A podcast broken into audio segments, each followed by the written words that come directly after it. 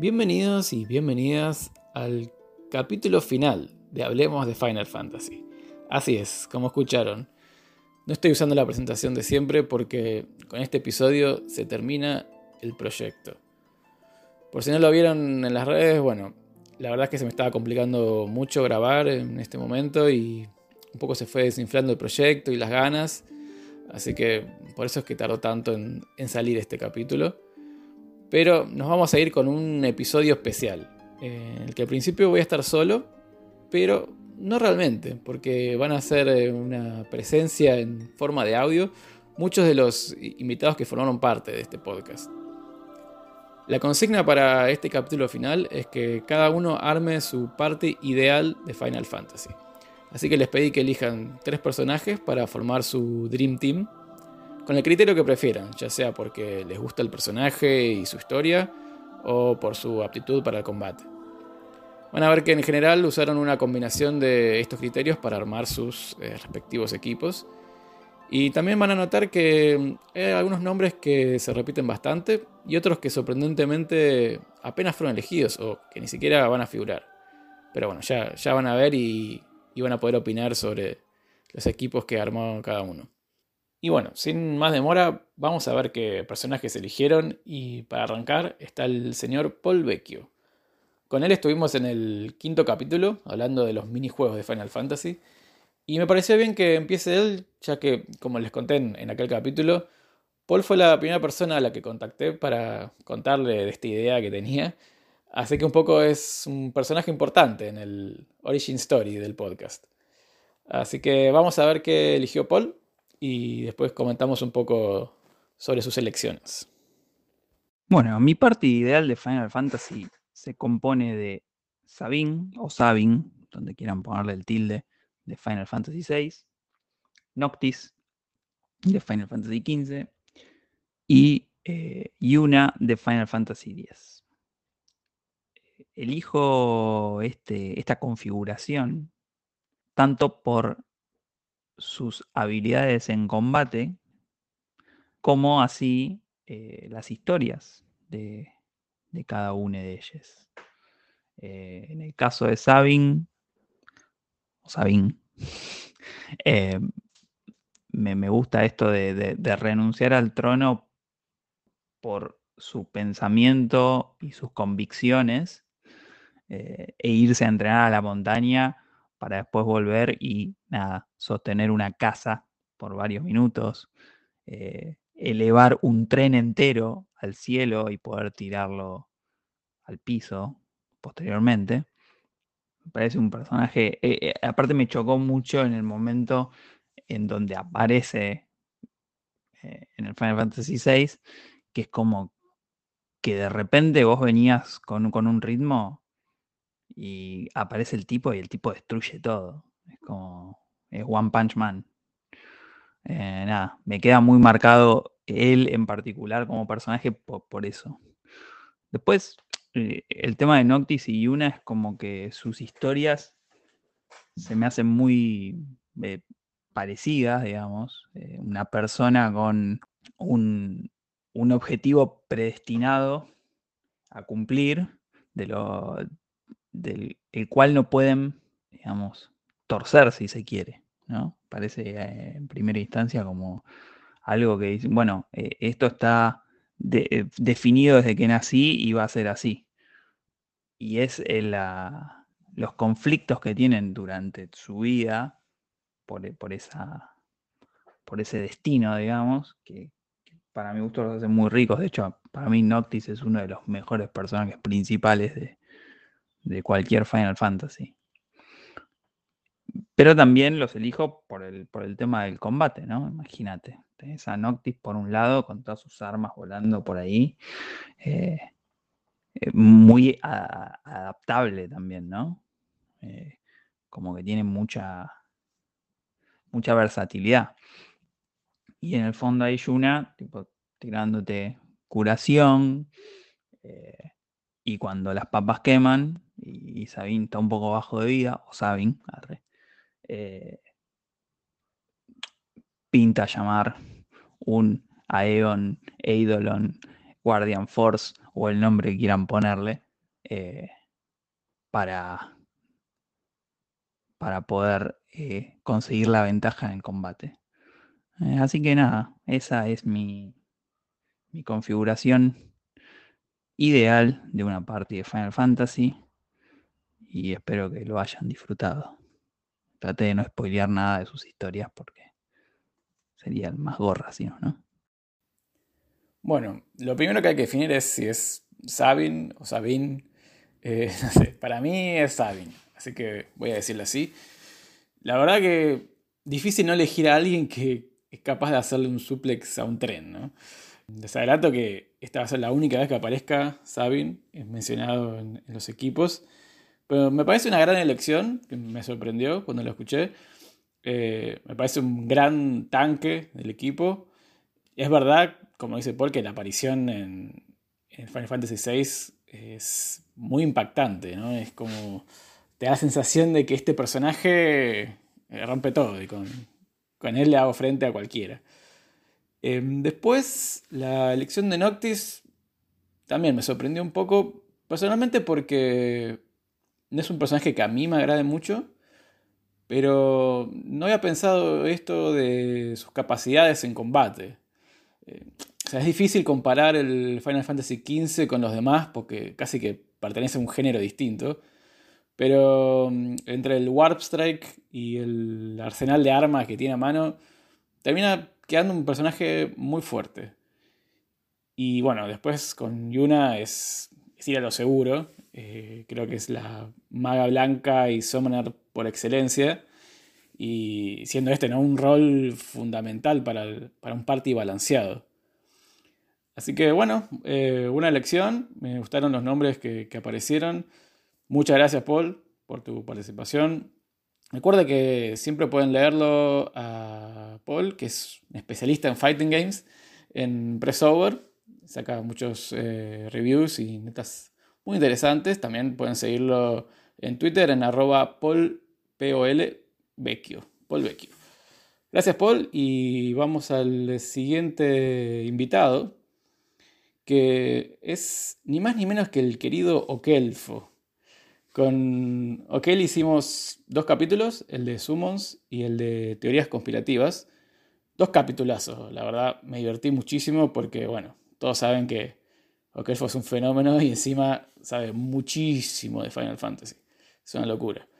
Eh, cuento una infidencia, el audio que me mandó el archivo tenía como nombre Okelfo de Lira. Así que, bueno, vamos a ver si es así. ¿Cómo les va, queridos amigos de eh, Hablemos de Final Fantasy? Eh, acá estoy por invitación de Juani, no sé por qué me sigue invitando, pero vamos con eso. Em, teníamos que hablar de mis favoritos, y mis favoritos, bueno, por supuesto vienen de mis tres juegos preferidos, eh, Final Fantasy IV, Final Fantasy VI y Final Fantasy VII, no necesariamente en ese orden. Pero bueno, de cada uno de los juegos elegía o protagonistas o coprotagonistas. Em, yendo a los hechos en concreto, a los personajes, eh, para Final Fantasy IV lo que elegí es, por supuesto, a Kane eh, o Cain, como les quieran decir ustedes. Eh, Kane es el dragón, es el mejor amigo de Cecil y es eh, la primera vez que vimos una armadura de dragón en 16 bits y fue glorioso. Pero más allá de lo que representa el personaje, lo que es el aspecto visual, imagínense que el personaje está en el logo y todo eso, es que em, Además, lo vemos, por ejemplo, cumplir con momentos clave del juego donde eh, lo que realmente se pone en juego es la moralidad de los personajes, siendo que veníamos de juegos donde los protagonistas eran prácticamente un, un nombre sin cara, no tenían ningún arco de personaje ni nada por el estilo. Y con Cain es uno de los primeros que tiene un arco de personaje completo en que eh, las cosas que hace están justificadas, más allá de lo rudimentario que pueda ser el guion, eh, y que son interesantes, porque, bueno, ok, Cain te traiciona un par de veces mientras estás jugando, eh, esto es un spoiler de un juego muy viejo, así que discúlpenme, pero bueno, lo que, lo que termina narrando es que es muy fácil escribir un protagonista que tiene todo el honor, que es siempre el mejor, que es el más fuerte, que es el más fachero y que es el más poderoso. Em, pero también es mucho más interesante que un personaje tenga honor o que se reencuentre con su honor eh, cuando realmente es, es, algo lo que está en juego. Y eso es un poco lo que pasa con Kane. Eh, no es una boludez lo que está sacrificando por su honor. Entonces... Bueno, como el amor pesa más que todas las cosas, el tipo está realmente conflictuado y realmente se siente como un sacrificio. Después, volviendo a Final Fantasy VI, la que elegí es Aterra, a la protagonista absoluta, a pesar de lo mucho o poco que pueda parecer cualquier otro, otro personaje en el juego. Eh, Aterra en concreto es una chica que es la hija de espers y humanos y bueno, es una historia interesante porque es una historia primero sobre encontrarse a sí mismo. Es el misterio de quién es ella realmente, de dónde sale, quién es y todo eso. Y bueno, me parece que estas historias son recontra universales porque no debe haber persona que en algún momento no se haya sentido así. Em, y qué sé yo, eh, por ahí pasa que eh, cuando, cuando lo que encontrás eh, buscándote a vos mismo no te gusta, ¿qué carajo haces? en el caso de Terra, lo que, se, lo que ocurre es que ella se da cuenta de que realmente no es una humana, sino que es una arma y ves prácticamente un peligro para los demás, parte de su legado, mitad esper, mitad humana. Em, Además, bueno, esto de la figura mitad esper, mitad humana está bueno porque es una de las pocas historias donde el Mesías, el Aquiles, el Hércules, todos estos personajes de la mitología griega, que son, ponele, eh, mitad humano y mitad dios, eh, de algún modo, eh, bueno, en el caso de Terra es la primera historia de este tipo que veo donde la protagonista es una mujer y ahí queda marcado, digamos, como Final Fantasy siempre hace esta cuestión de tomar historias recontra conocidas y subvertirlas de un modo interesante.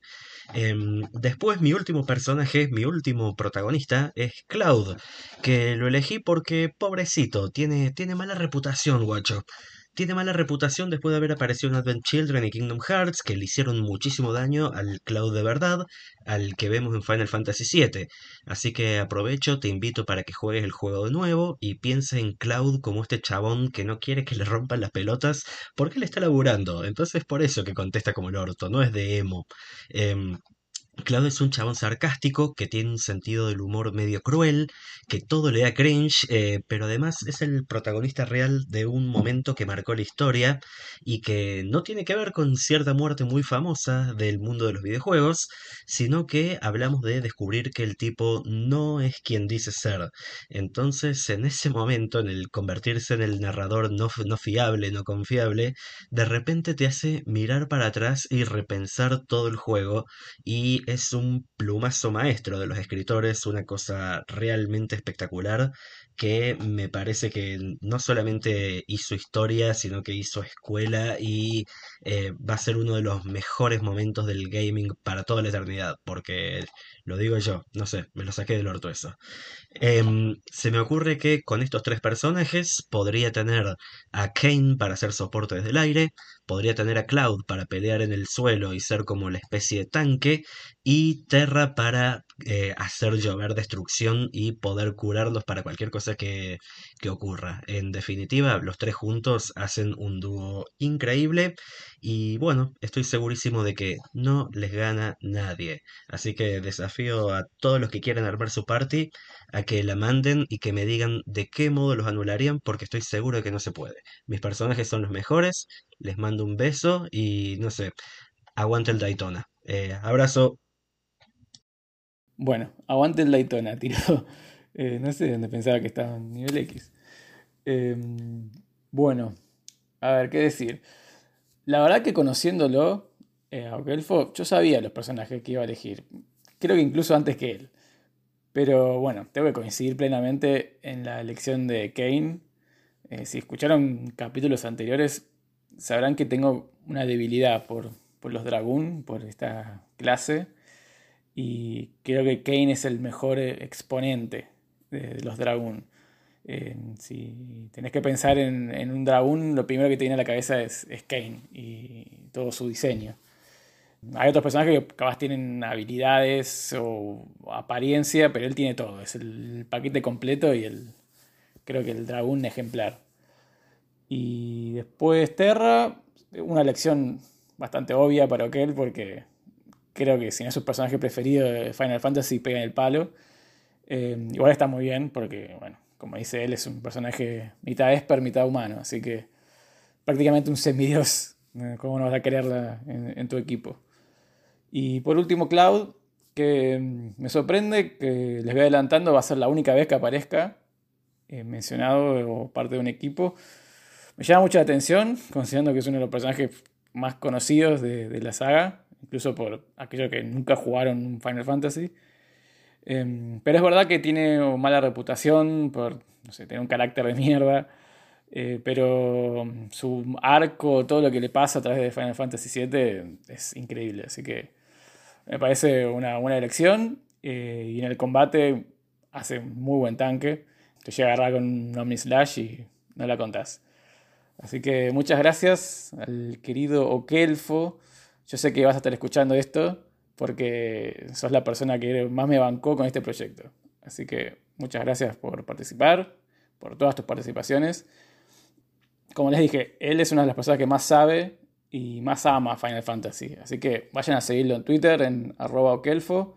Vayan a leerlo en Cultura Geek. Eh, ah, y también no puedo dejar de recomendar con mucha fuerza el newsletter que empezó hace poco, que se llama Fantasía Inicial, donde está repasando toda la saga desde el primero, tirando datos increíbles, eh, relacionándolo con distintos temas. No, la verdad que está en un nivel altísimo. Si están escuchando esto, tienen que suscribirse ya mismo a Fantasía Inicial.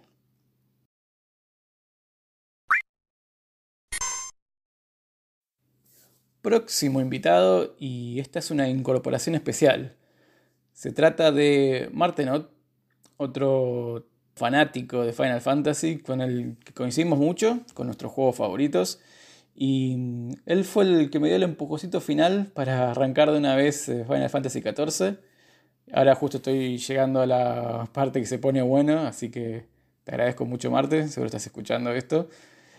Él no estuvo invitado en ningún capítulo anterior, pero no, quería dejarlo afuera de, este capítulo especial porque realmente se merece participar. Estuvo bancando siempre el podcast y sé que es fanático ultra termo de Final Fantasy. Así que vamos a ver qué personajes eligió Marte.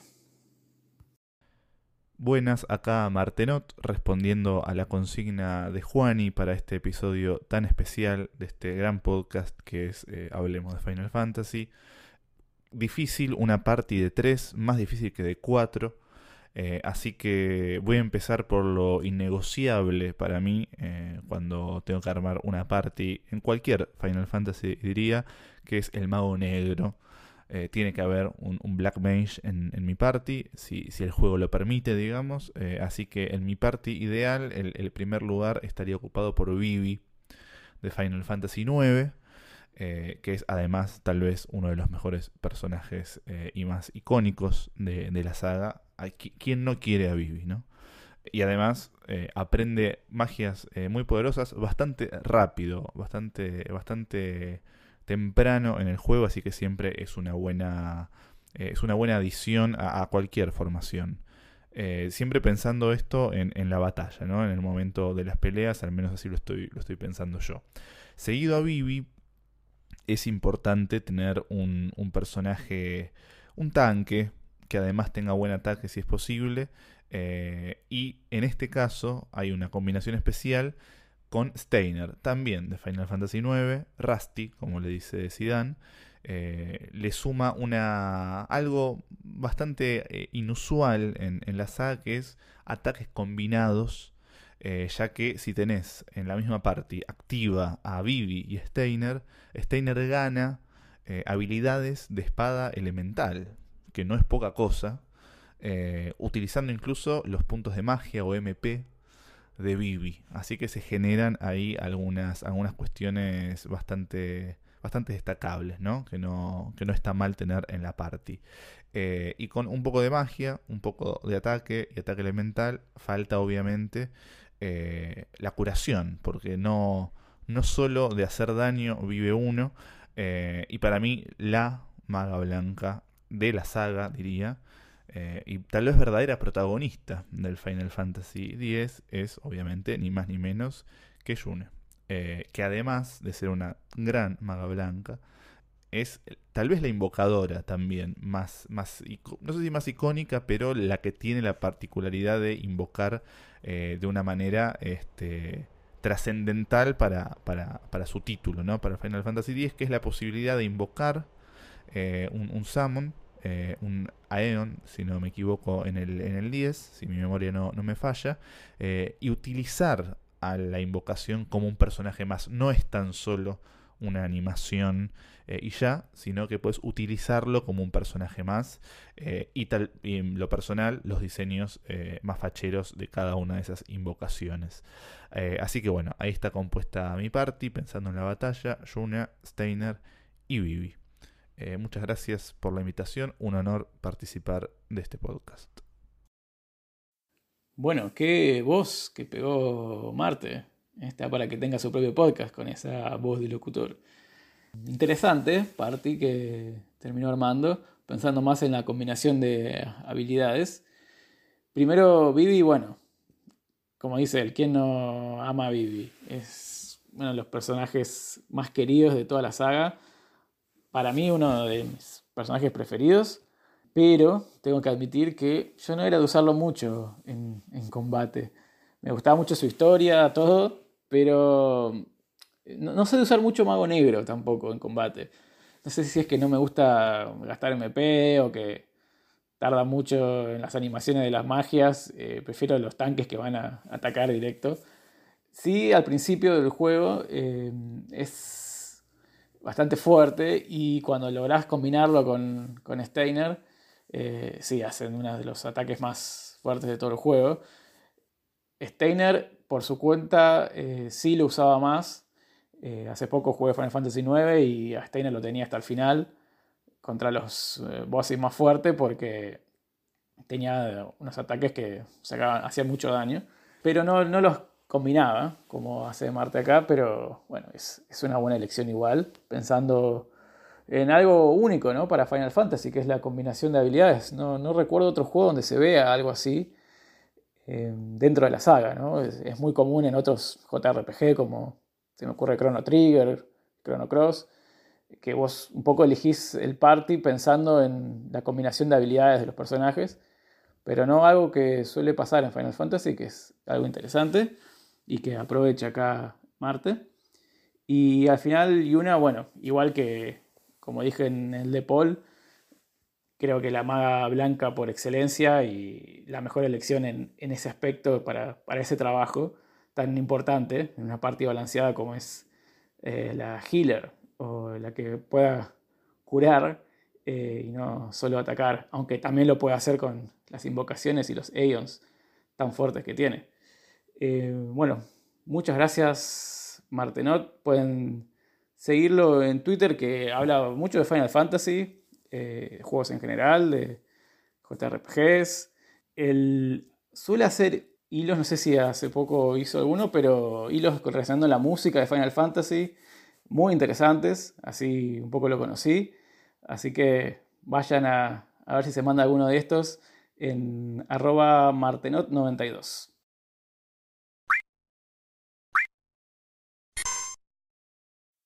Momento de presentar a la siguiente invitada. Ella es Jimena Verónica, conocida también como Astrodelfos. Ella me acompañó en el capítulo que hablamos de romance en Final Fantasy y aquellas parejitas que generalmente se arman en estos juegos. Y bueno, vamos a ver cómo quedó el partido de Jimé. Bueno, el equipo que yo elegiría, no sé si es exactamente el equipo de gente más simpática que hay en Final Fantasy. Justamente me puse a pensar y son todos bastante serios. Tenemos a Terra, a Auron y a Noctis. Así que sería sin duda un viaje bastante silencioso tal vez si tuviera que elegir gente simpática, iría con otros personajes, pero seguramente podría subsistir sin morirme en ningún momento porque creo que es gente muy, pero muy poderosa. Primero tenemos a Terra del Final Fantasy VI. Ella ya directamente no es una humana normal, sino que en realidad pertenece a otro mundo en donde viene la magia y por eso se puede convertir también en, este ser Esper que es sumamente poderoso y además tenemos el poder que yace en una persona que quiere independizarse, que quiere encontrarse a ella misma y descubrir su propia identidad y encuentra que su identidad está directamente ligada al poder. Es la magia en su estado más salvaje. Después tenemos a Auron. Auron, bueno, ya lo conocemos, más allá de todo el poder que tiene y además los ataques que también son muy imponentes, estamos hablando de un personaje que sería muy bueno también para acompañarnos gracias a su sabiduría y a toda la experiencia que estuvo acumulando durante tantos años. Es conocedor, siempre se toma todo con mucha calma, entiende las cosas desde un lugar de analizarlas y de tratar de utilizar cierta estrategia y por eso estaría muy bueno que nos acompañe.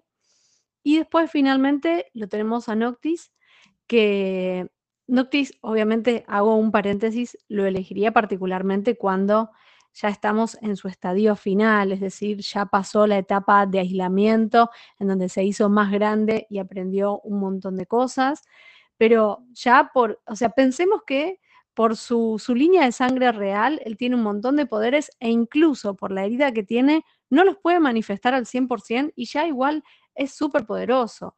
Eh, se puede warpear, puede utilizar elemancia, em, puede traer armas que son mágicas. Eh, así que tiene un montón de, de, habilidades. Acá tenemos el que nos abre el abanico para otras alternativas, porque ya por sí tenemos personajes demasiado mágicos, entonces él también nos acompaña con un poco de armas. Entonces, no solamente creo que son los tres muy, pero muy poderosos, sino que además cada uno tiene un área en la que nos va a ayudar particularmente. Auron con su sabiduría, Terra con el poder y el acceso que tiene al poder a través de una magia que es súper salvaje, y después Noctis que también tiene acceso a las armas.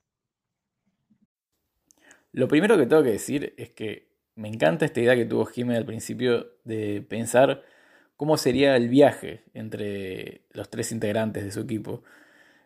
Eh, cómo se llevarían eh, en el camino y la verdad que como dice ella son justo tres personajes em, no del todo simpáticos, así que puede que sea un viaje un poco silencioso, pero sí que son muy poderosos los tres.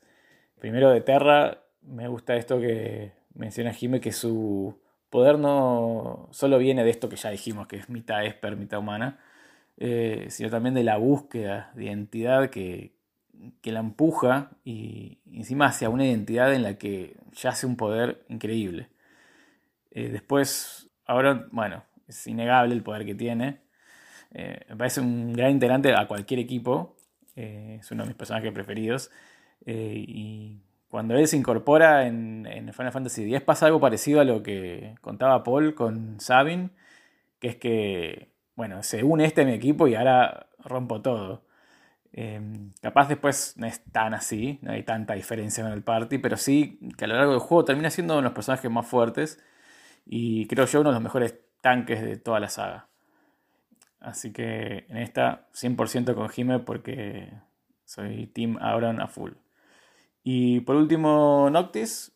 Bueno, vale la aclaración que que hace ella, que se queda con la versión de Noctis maduro, que claramente es mucho mejor que este pibe medio malcriado que vemos al principio.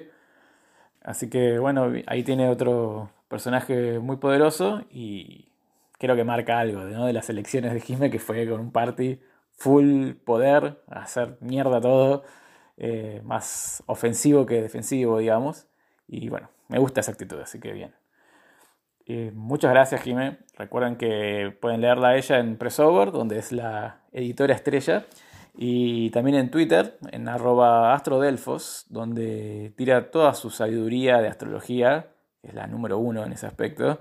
Eh, suele mandarse tremendos hilos con arquetipos astrológicos basados en lo que se te ocurra, desde series, eh, personajes, de películas, hasta, no sé, marcas de yerba hizo últimamente. Em, como si esto fuera poco, también streamea, tiene un canal con el mismo nombre, así que búsquenla en Twitch eh, como Astrodelfos. Y bueno, la pueden encontrar en todos lados.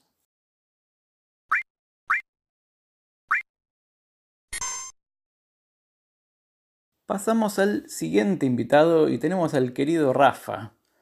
Eh, una persona muy importante para este podcast porque fue el que me ayudó a armarlo desde el principio. Eh, tras conocerlo a él fue que finalmente terminé de cerrar la idea y el, y el, formato que terminó teniendo.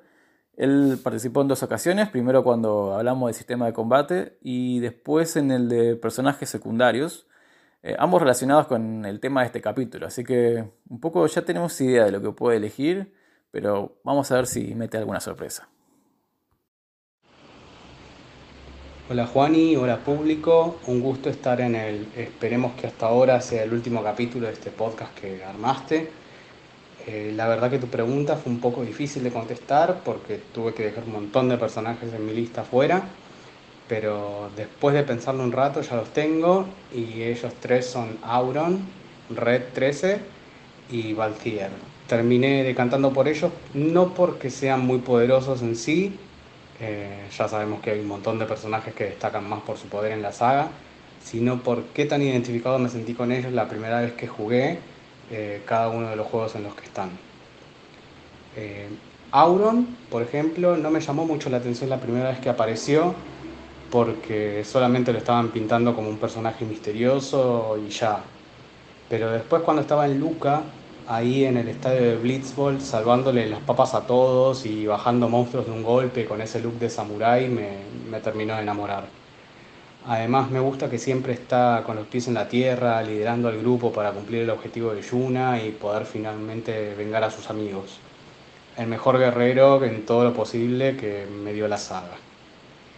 Ahora bien, en el caso de Red me gusta porque es un personaje súper tranquilo, es muy inteligente también, y si bien la historia de su pasado es tal vez un poco simple a nivel guion y hasta cliché, puedo atreverme a decir, como ya lo dije en el capítulo de los personajes secundarios, eh, fue ese otro de los motivos por los que me gusta tanto. Gracias a una mentira terminó forjando su honor y respeto por los otros y por suerte él finalmente se entera de esa mentira, lo que lo hace seguir adelante con sus nuevos amigos que le salvaron la vida en el edificio de Shinra a nivel jugable me parece súper versátil y además se parece un gatito. Eso ya es un 10 para mí. y para cerrar, pero no por eso menos importante, mi tercer personaje elegido es Valtier, el protagonista para todos, ya lo sabemos, de Final Fantasy XII. Y no lo digo yo, sino que lo dice él, ni bien lo encontramos al principio del juego. Él sí me gustó desde el principio por su carisma, su calidad de líder innato que tiene y su capacidad de manejar el sarcasmo. Eso, a mí me das un personaje sarcástico y ya lo tenés entre mis favoritos seguro. Además es otro súper inteligente como Auron y como Red. Es frío, calculador y es un pirata del cielo. O sea, otro motivo por lo que ya me enamora completamente. Bueno, esos tres son los personajes que elegí y ahora seguimos adelante con los siguientes.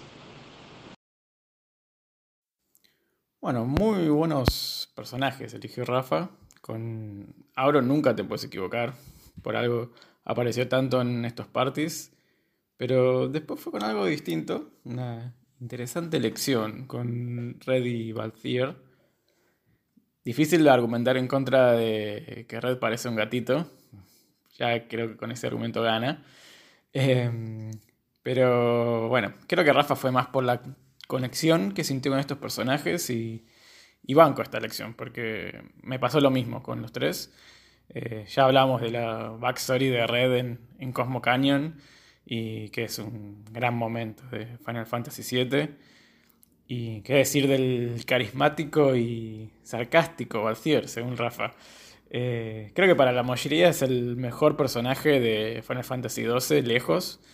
Eh, uno de los pocos al que realmente querés escuchar durante todo el juego. Eh, no sé si pasa con los demás personajes que son un poco. Eh, poco carismáticos, vamos a decirle, para ser buenos. Esta lección sí creo que es 100% personalidad. Eh, porque poco se puede decir de las habilidades para el combate en personajes de Final Fantasy XII, más que nada por cómo se juego y, y cómo son las mecánicas, ¿no? Son todos los personajes un poco intercambiables. Eh, pero banco esta elección con este criterio, así que muchas gracias Rafa por tu aporte. Eh, lo tenemos medio desaparecido de las redes, lamentablemente. Eh, ahí lo pueden encontrar como Arfus. Pero bueno, mejor para él porque me parece que está ocupado con su trabajo nuevo y, mejor que no caiga en este agujero negro que es a veces Twitter.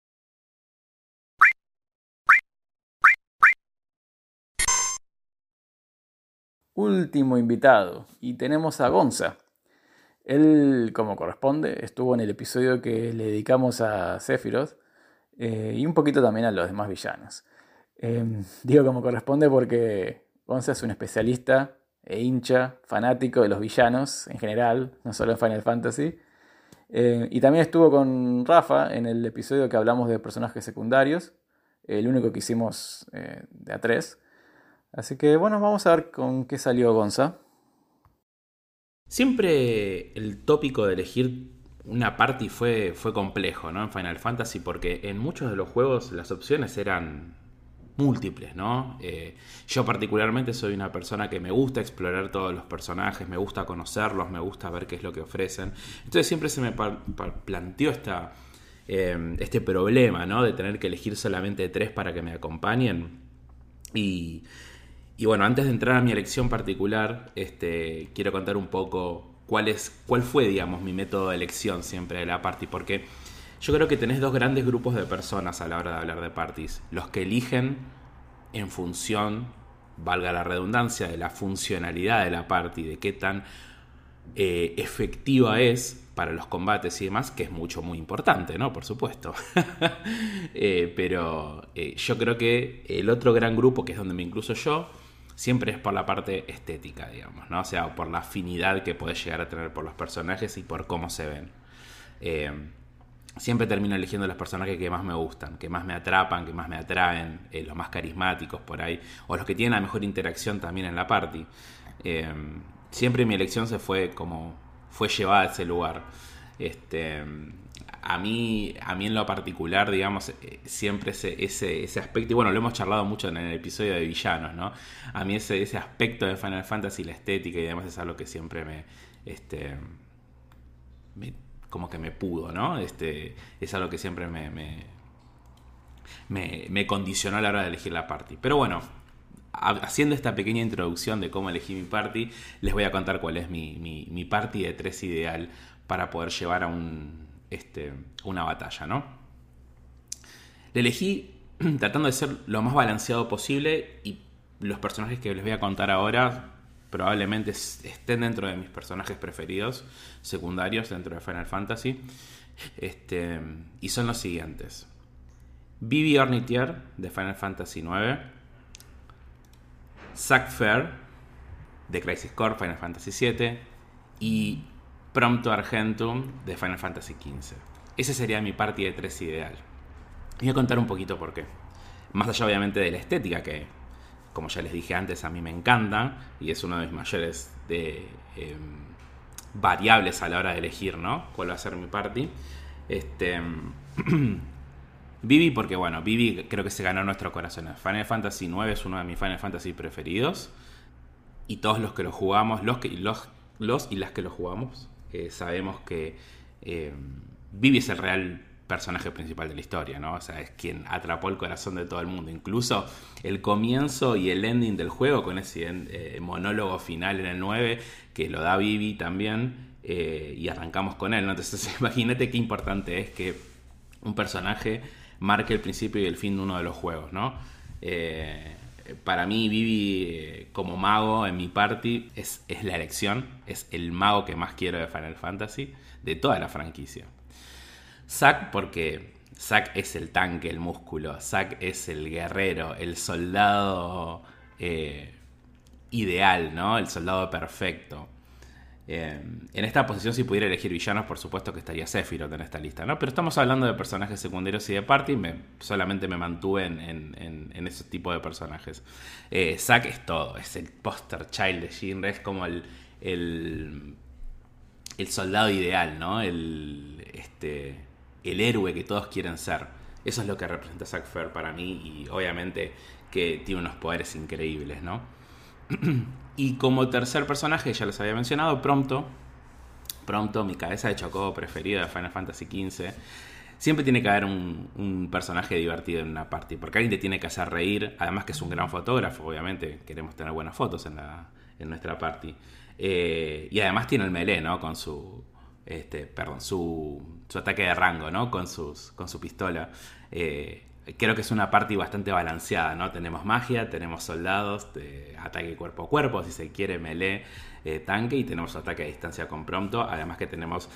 Los tres son personajes súper carismáticos. Prompto por ahí probablemente el más carismático de los tres, pero eh, creo que hay un buen nivel entre estética, funcionalidad y lo más importante que es el carisma. Ya de entrada, Gonza dice una gran verdad y que a mí también me pasa mucho, que es lo difícil que es armar un party en Final Fantasy. A mí me gusta cuando a veces los juegos eh, te obligan a usar ciertos personajes por alguna justificación de, la trama, de lo que está pasando.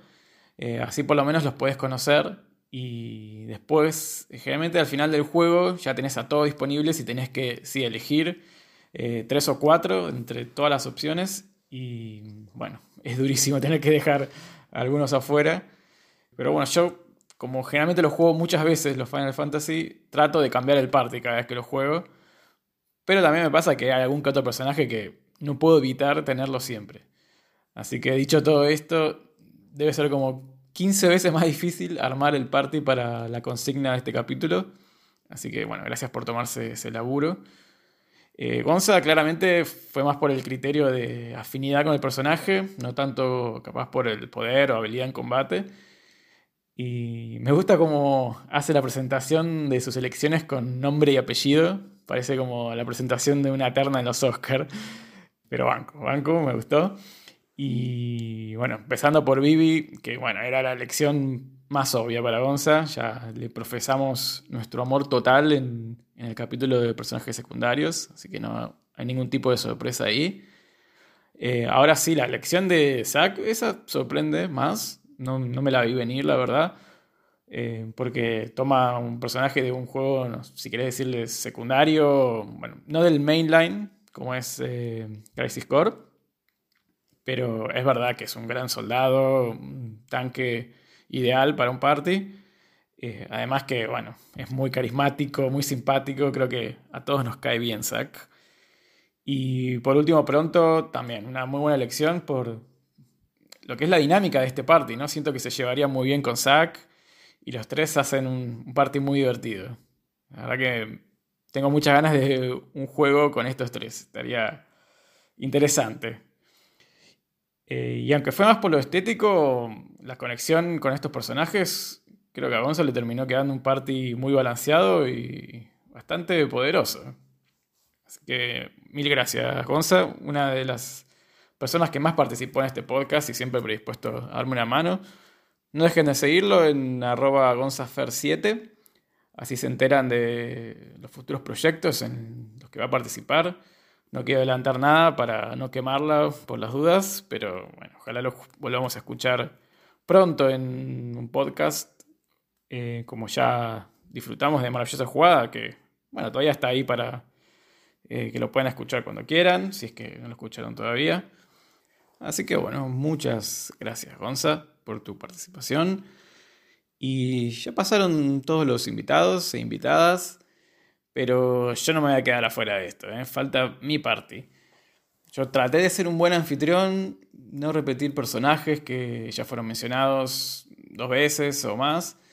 Eh, así que me terminó jugando un poco en contra porque mis preferidos ya los eligieron muchas veces, como Podrían haber sido Auron o Yuna. Em, pero bueno, por suerte nadie eligió a mi preferido, lo cual me llama un poco la atención, pero está bien. Eh, venga mi líder, que es ni más ni menos que Squall. Eh, para mí Squall llena todos los casilleros. Es un personaje con el que me identifico mucho, o mejor dicho, me identifiqué mucho en su momento. Ahora tendría que ver. Pero bueno, ya hablé mucho de esto en el capítulo de protagonistas. Pero tiene un arco que me parece interesantísimo, una evolución muy marcada durante la historia de, Final Fantasy VIII. Y por otro lado, un personaje muy fuerte en combate. Primero que tiene el arma más fachera, lejos, eh, como es la Gunblade. Y también pasaba muchas veces, eh, no sé si a ustedes también, que cuando jugabas, como Skull estaba siempre en el party, eh, terminaba leveleando mucho y terminaba siendo el personaje más fuerte. aunque esto también dependía mucho del Junction, el sistema este tan controversial, pero bueno, es otro tema. En definitiva, mi tanque y líder de mi party es Squall. Después, eh, todo buen party tiene que tener un buen mago blanco o maga blanca, en mi caso, porque, bueno, en realidad Final Fantasy, este rol generalmente cae eh, en las mujeres, pero es otro tema. Eh, mi maga blanca es Aeris. Claramente la mejor en este rol en la saga es Yuna, pero bueno, ya la eligieron mucho, así que me terminé inclinando por Aeris por un par de motivos. Primero que siempre que jugaba Final Fantasy VII, Aeris terminaba siendo uno de mis personajes más fuertes.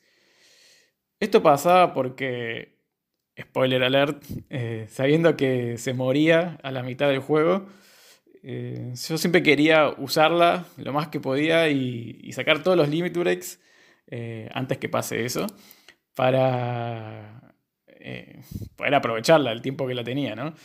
Y una vez que tenía todos los limit ya era un afano, porque el último limit básicamente te hacía invencible por un tiempo y ya las peleas las ganabas todas caminando. Además de esto, eh, solo basándome en la historia de Final Fantasy VII, no tanto en el combate en sí, ya se puede decir que es un personaje muy fuerte, Aeris. Eh, o sea, prácticamente ella salva al mundo. Que, no sé qué más se puede decir. Eh, y un segundo motivo que creo que está más inconsciente que otra cosa. Porque tanto en el Final Fantasy VII original y en el remake, cuando pasaban esas escenas que podían cambiar, eh, que te podía tocar un distinto personaje para la escena, como en el original era la cita en el Gold Saucer o en, el remake, esa parte que estás afuera de la casa de Eris. Em, que dependía que el personaje te tocaba, de acuerdo a la afinidad que tenías durante el juego o acciones que iban un poco por detrás, que no queda muy claro cómo es. Pero a mí siempre me tocaba Eris. Por más que yo pensaba que mi preferida capaz era eh, Tifa o Barret, eh, muchas veces me tocaba Eris y no sé por qué. Se ve que tengo una conexión con ella que no estoy del todo consciente. Eh, pero bueno, me tengo que dejar llevar por eso. Así que venga a Eris como maga blanca de mi equipo. Y el último integrante es ese personaje que banca los tragos a la distancia, que tiene energía y empuje para ir siempre para adelante. Y es Barret. Eh, otro que generalmente es una fija cuando juego Final Fantasy VII, en el original más que nada, que es cuando eh, lo podía tener en mi parte durante más tiempo y terminaba siendo siempre uno de los más fuertes. Eh, más que nada por sus estos límites exarpados que tenía, que hacían mucho, mucho daño. Y además tiene una ametralladora en el brazo. ¿Qué, ¿Qué, más se puede decir, no? Me gusta mucho también su personalidad. Es muy comprometido con la causa de Avalanche, con cuidar el planeta. Es el líder de la revolución en contra de Shinra. Eh, es un grosso.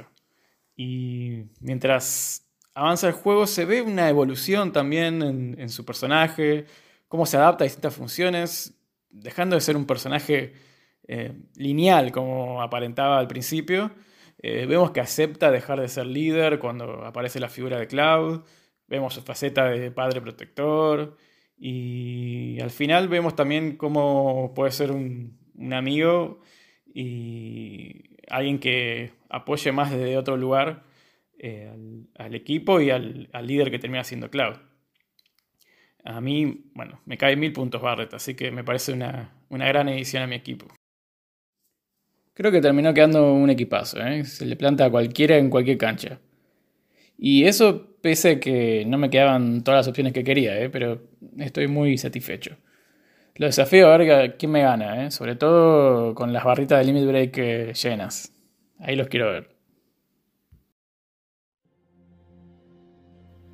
Así que bueno, llegamos al final de este episodio final.